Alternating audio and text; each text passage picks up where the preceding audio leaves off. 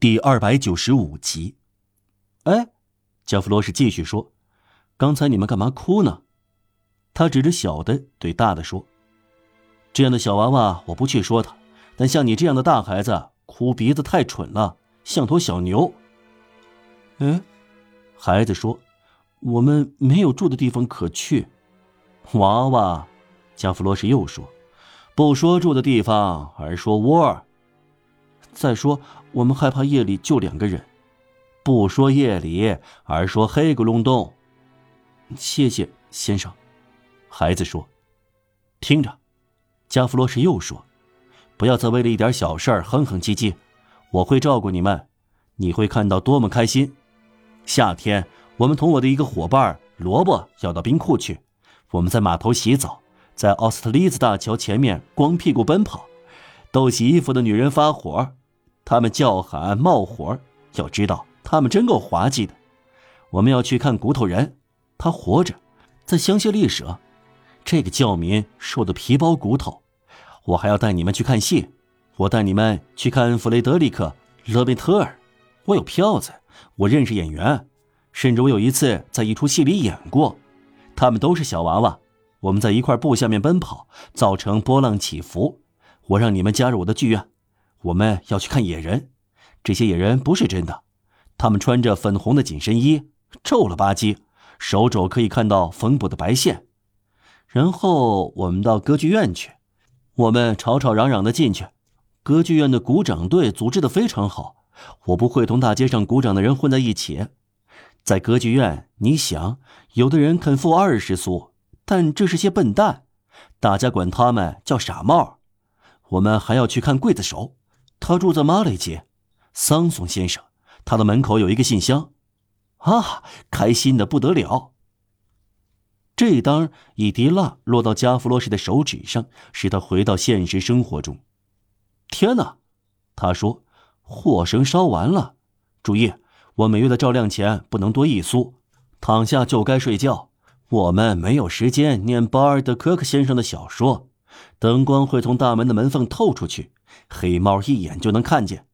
再说，大的胆怯的指出，只有他敢对加弗罗什谈话，同他搭腔。火星会落到草席上，要小心别烧着房子。不说烧房子，加弗罗什说，而说大火捣碎。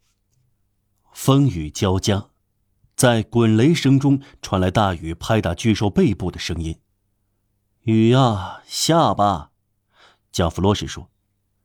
听到水沿着房子的大腿哗哗的流，叫我开心。冬天是个傻瓜，白白失去自己的货，白费劲儿，不能淋湿我们。这个老送水夫搞得他低声埋怨。加弗罗什以十九世纪哲学家的身份接受雷雨的所有的后果。他对打雷影射过以后，紧接着一大片闪电，耀人眼目。从大象的肚子裂缝射进来，几乎同时，雷声隆隆，震天价响。两个孩子叫了一声，猛地坐了起来，网罩几乎掀开。但加弗罗什将他那张毫无惧色的脸转向他们，借着雷声哈哈大笑：“哈哈哈！镇定，孩子们，不要弄翻房子。这雷打得漂亮，好极了，不是电光只闪一闪，好极了，天主。”他妈的，跟杂技院差不多了。说完，他整理好网罩，轻轻的把两个孩子推到枕头上，按住他们的膝盖，让他们躺直，大声说：“既然天主点亮了蜡烛，我可以吹灭我的蜡烛了。孩子们，该睡觉了。我的年轻人啊，不睡觉可不应该，这要花钱呢。或者像在上流社会所说的，从嘴里冒臭气。裹紧毯子。”我要熄灯了，好了吗？好了，大的喃喃地说：“我很好，我脑袋好像睡在鸭绒上。”不说脑袋，加弗罗什叫道，而说裤狼头。两个孩子挤紧了，加弗罗什把他们在草席上安顿好，将毯子一直盖到他们的耳边，然后第三次用做盛世的语言重复命令：“睡吧。”他吹灭了火绳，灯光一灭，一阵古怪的颤抖开始震动着三个孩子躺在里面的网罩，这是一连串轻微的摩擦发出金属的声音，好似爪子和牙齿在抓咬铜丝，还伴随着各种各样轻轻的尖叫声。五岁的孩子听到头顶上这片喧闹声，吓得浑身冰凉，用手肘推他的哥哥，但哥哥就像加弗罗什命令的那样。已经入睡，于是小的不再害怕，壮起胆子叫加弗罗什，不过声音很低，屏住呼吸。先生，嗯，加弗罗什说，他刚刚合上眼睛。这是什么声音？是老鼠。加弗罗什回答。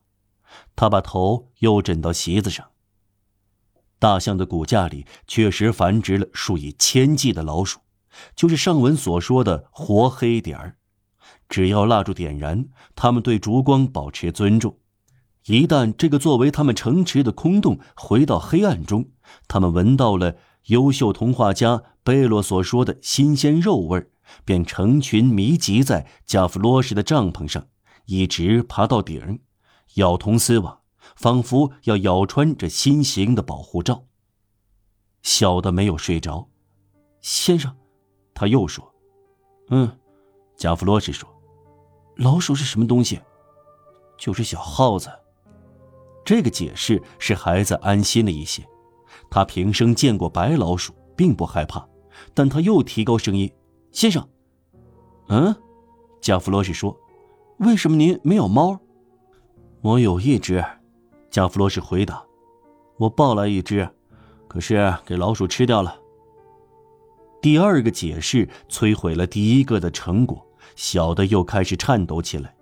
他和加弗罗什开始第四次对话：“先生，嗯，是谁给吃掉了？是猫。是谁吃掉了猫？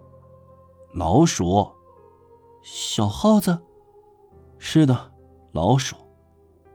孩子惊异于这些小耗子吃掉了猫，继续问：先生。”这些小耗子会吃掉我们吗？当然，加弗罗什说。孩子恐惧到了极点，但加弗罗什加上了一句：“别害怕，他们进不来。再说我在这儿。喂，抓住我的手，别说了，睡吧。”与此同时，加弗罗什越过大孩子的身子，捏住小孩子的手。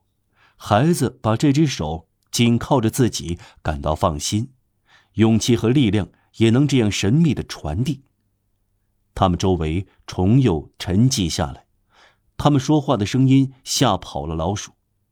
过了几分钟，他们回来闹翻天也是枉然了。三个孩子已经沉入梦乡，什么也听不到了。黑夜在流逝，幽暗仍笼罩着广阔的巴士底广场，寒风夹杂着雨，一阵阵吹来。巡逻队在查看家家的门户、小径、空地、黝黑的角落，寻找黑夜的流浪者，静静地从大象前经过。这鬼怪矗立着，一动不动，在黑暗中睁开眼睛，神态像在做梦，好像对自己的善行很感满意，庇护三个睡着的可怜的小孩不受气候和人的侵害。